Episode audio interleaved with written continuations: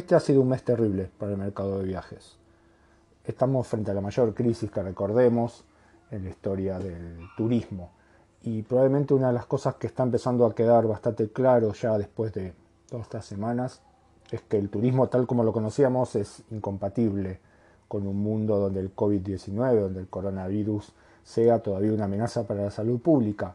Digo, recordemos algunas de las postales del turismo, las playas repletas de personas, los aviones completos con la mayor cantidad de pasajeros, con asientos cada vez más pequeños para que entren más pasajeros, centros de ciudades turísticas completamente abarrotados de turistas, con todas imágenes que hoy pensamos son de un pasado reciente y que no van a volver al menos por un buen tiempo. ¿Cuánto tiempo? Es algo que desde ya no sabemos, pero esas visiones optimistas que teníamos hace poco tiempo de que todo esto iba a estar solucionado para junio, julio, cada vez aparecen menos en los medios. La incertidumbre entonces de cuánto va a durar todo esto es una parte central del análisis que uno tiene que hacer de los problemas que hay hoy en el mercado del turismo.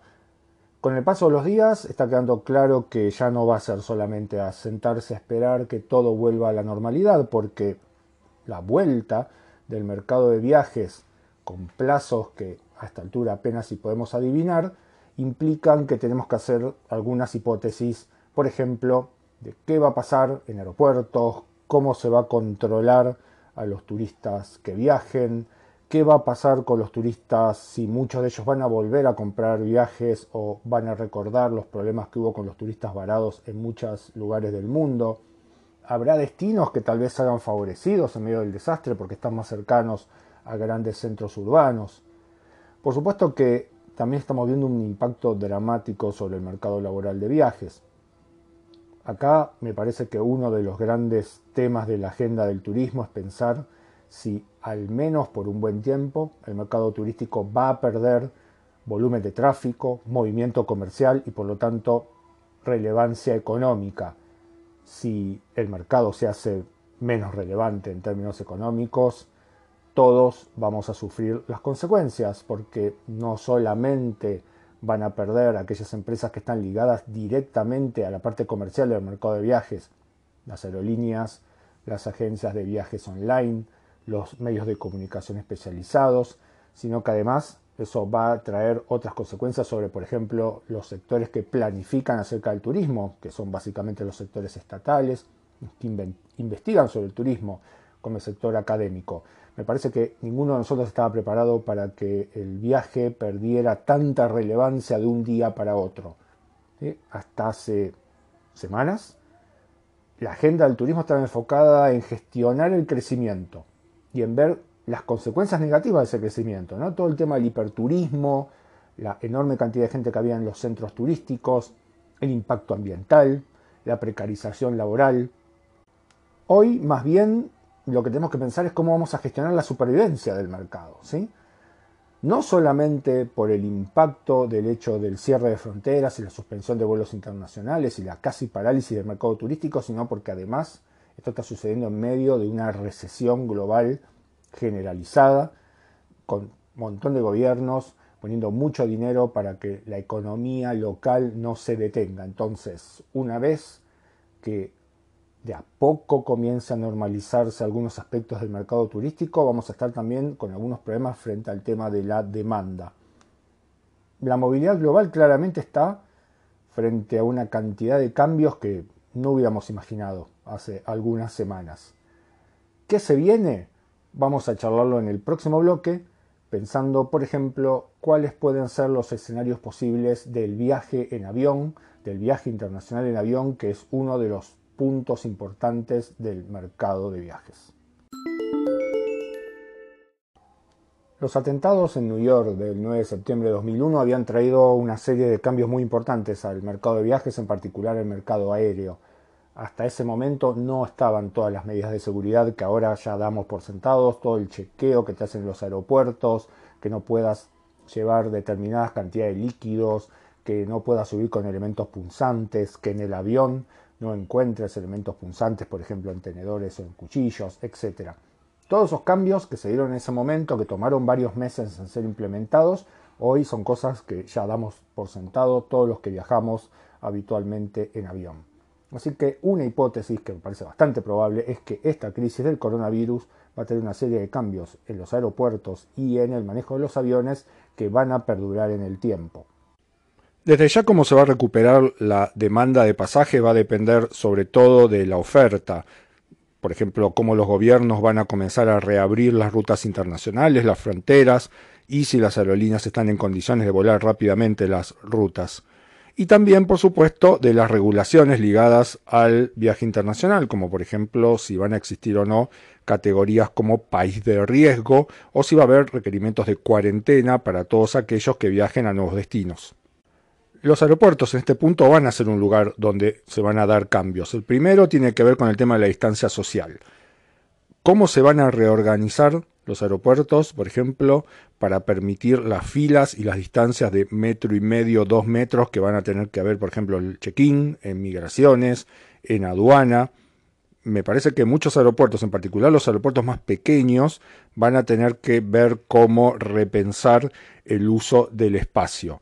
Y eso se extiende también, por ejemplo, a la cantidad de personas que pueden entrar al Dati Free o a los establecimientos gastronómicos que encontramos en los aeropuertos. Con lo cual, seguramente, durante los primeros meses de funcionamiento de los aeropuertos con las nuevas reglas, vamos a encontrar bastantes problemas. El otro gran tema, por supuesto, son los controles de salud. ¿A qué cosas vamos a tener que acostumbrarnos? Por ejemplo, va a comenzar a existir toma de temperatura corporal, cámaras térmicas, se van a incorporar, por ejemplo, testeos rápidos para el tema del COVID-19. Es cierto, eso depende mucho también de la disponibilidad de material para hacer los testeos y además no están siendo demasiado confiables. Pero no podríamos descartar que en algunos meses este tipo de test comienza a ser implementados antes de subir a los aviones.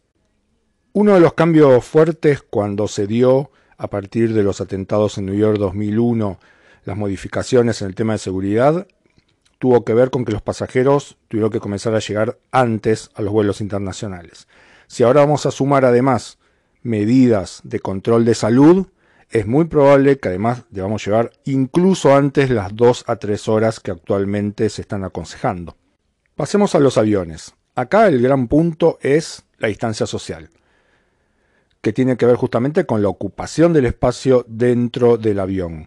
Actualmente en Estados Unidos las grandes aerolíneas en la cantidad de vuelos que están operando tienen bloqueados el asiento del medio para dar más distancia entre pasajeros. En este momento no es un gran problema porque la demanda está prácticamente planchada y la mayor parte de los vuelos incluso salen con bastantes asientos vacíos, pero cuando comience a recuperarse la demanda, vamos a ver si las aerolíneas de manera voluntaria siguen bloqueando esos asientos o comienzan a buscar la manera de habilitarlos. Otros cambios que son esperables en los vuelos son una disminución del contacto entre tripulación y pasajeros.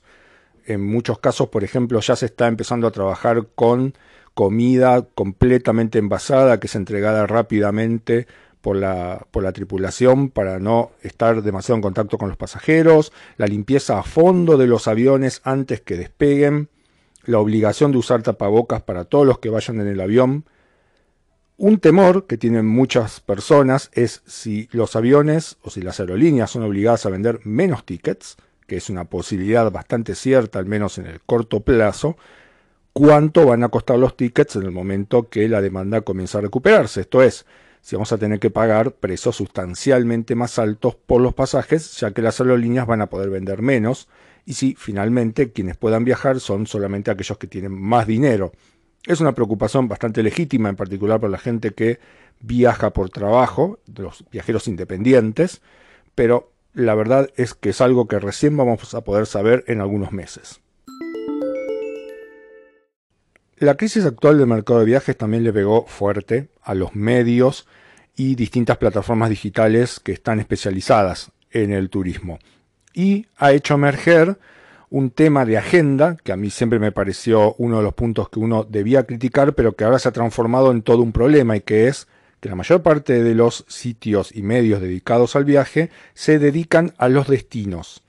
Solamente escriben sobre destinos, escriben muy poco sobre tendencias y en general analizan poco lo que está pasando en el mercado.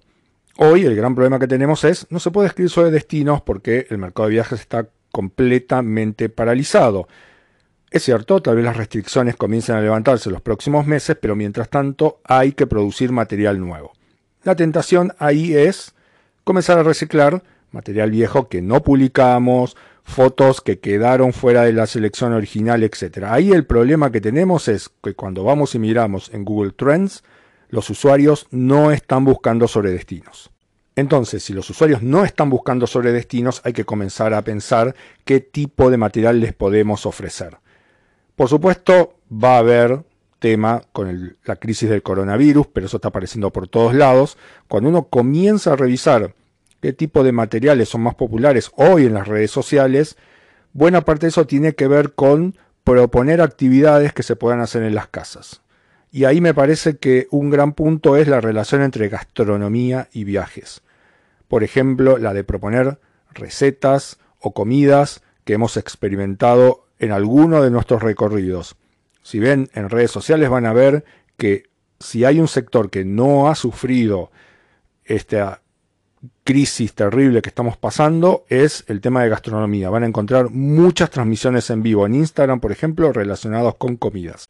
Dos, el tema de la relación entre viajes y productos de consumo cultural, como por ejemplo hacer selecciones de libros, películas que tengan que ver con viaje, sobre todo porque eso es una buena propuesta para que los usuarios después disfruten en sus casas. Tres, si van a reempaquetar contenidos, me parece que hay que buscarle dar un sentido que sea visualmente atractivo sin restringirlos a destinos específicos. Por ejemplo, mejores paisajes, formas originales de transporte, etc. Eso incluso en el formato video, ya que hoy está creciendo mucho el consumo de videos de viajes en YouTube, puede ser más que interesante. Y cuarto, y probablemente esta es la menos original de todas las sugerencias, tiene que ver con la transmisión en vivo en redes sociales que es un segmento que se está explotando mucho, en particular en una red como Instagram. Por supuesto, podemos desarrollar cualquiera de los puntos de los que hablé antes, el tema de gastronomía y viajes, o viajes y productos de consumo cultural, o distintas selecciones ligadas a los recorridos que hemos hecho en los últimos años.